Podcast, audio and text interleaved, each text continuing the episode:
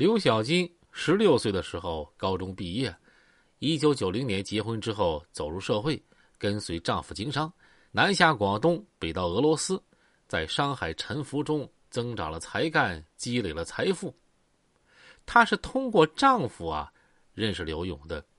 一九九二年十月六号，刘勇持枪击伤派出所副所长刘宝贵之后，畏罪携妻潜逃到广州。在当时刘小金夫妇家中住过，他们的接触就更加密切了。刘勇给他的印象不错，他认为刘勇有胆有识，敢作敢为，办事雷厉风行啊，孝敬老人，为人友善。于是他们之间的关系逐渐升温了啊，不正常的升温了。刘勇被警方从广州抓回沈阳之后，刘小金还在一个雨天去看望过他。一九九四年。刘小金和前夫生了一个男孩之后，和前夫感情破裂，两人办了离婚手续。离异之后的刘小金，把全部精力都投入到经商中。他和女友胡素凤合作空调生意。他找到正在太原街开家电商场的刘勇，租用柜台卖空调。刘勇大度的说：“呀，还租啥呀？都是朋友，你来卖不？”当时刘小金把一百五六十万元的资金呀，都投进了空调生意，并把空调存放在铁匠屯的花轿里。有一天，刘勇对他说：“空调生意特别好，不够卖的。”他派车要把空调都拉走。刘小金和胡素凤就同意了。可没想到啊，第四天就发大水了，这洪水快上房了。刘小金的父亲养了三百多盆高档君子兰，都让水给淹了。刘勇。租了一只船，带着商场的人就来了。他水性好，扎进磨顶深的水中，把君子兰一盆一盆的捞到大坝上。后来，刘小金的父母逢人就说：“呀，是刘勇把俺们一家人给救了。”显然，刘勇在刘小金心目中是个好人、善人、恩人，他却没发现他的另一面。作为感谢和回报，他也常到刘勇的商场关心、了解经营状况。当年刘勇资金周转不灵，他就把空调的销售款存放在他那儿，供刘勇使用。有一天，刘小金就问刘勇说：“商场家电经营咋样啊？”刘勇有些郁闷，说：“没赚着钱。”想了想，又说：“我想把这地方租出去，这每年下来也能赚个几十万呢。”刘小金一听，不屑的说：“你倒图个心境，那有什么发展前途啊？”哎，我想到一个项目啊，你干不干啊？哦，什么项目啊？开超市儿。刘小金充满信心和把握，呵，两眼放光。沈阳这个好几百万人口的大都市啊，至今还没有一家超市哎。你办超市，那肯定赚钱。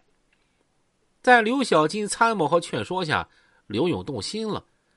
通过已经不算短的一段时间的交往和接触，他逐渐了解了眼前这个商界奇女啊，有魄力、有胆识、有实力，也有预见，应该听他的话，接受他的建议。当时刘勇花一百多万元把家电商场刚装修完，如果改办超市的话，那经济上要有很大的损失。但是刘勇听了刘小军的话，是决心一下。办超市儿。刘小金见刘勇听了他的建议，也挺高兴的，从各方面给他以帮助。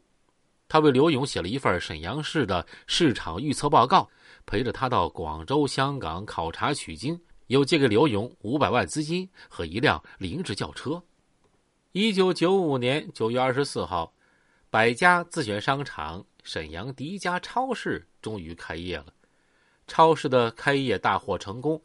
百家超市为刘勇的发迹打下了坚实的基础。后来，他经营的佛罗伦服饰专卖店、莎莎化妆品中心、雷诺当纳服饰专卖店、嘉阳当行等企业相继出现在太原街上。刘勇对刘小金说：“小金啊，我的生意离不开你，要是没你的话，就没有我的今天。”他们两个先是同居，后来于一九九七年正式登记结婚。一九九九年九月，刘勇就任嘉阳集团董事长，刘小金呢担任嘉阳集团的执行总监。刘小金以为他在经历一次失败的婚姻之后，因祸得福，找到了刘勇这么一个称心如意的终身伴侣。在他眼中，刘勇是一个十分完美的人。可以想象，当他突然听到市公安局以重大犯罪嫌疑通缉刘勇等人的消息之后，该是怎样的震惊和迷惑。他打死他也不信呀。刘小金，咱们先按下，暂且不表。咱们说一说镜中的马前卒高伟。从两千年七月一号晚上，公安机关打响抓捕刘勇犯罪集团成员的战斗起，高伟基本上一直和刘勇、刘小金等人在一块儿，听从他们的调遣，为掩护卧槽刘勇而效力。高伟一九八三年入伍，在部队当了五年半兵，还是一名党员，曾任代理排长，立过三等功。只因为回到地方见到了刘勇，就改变了他的人生轨迹。进而有了牢狱之灾。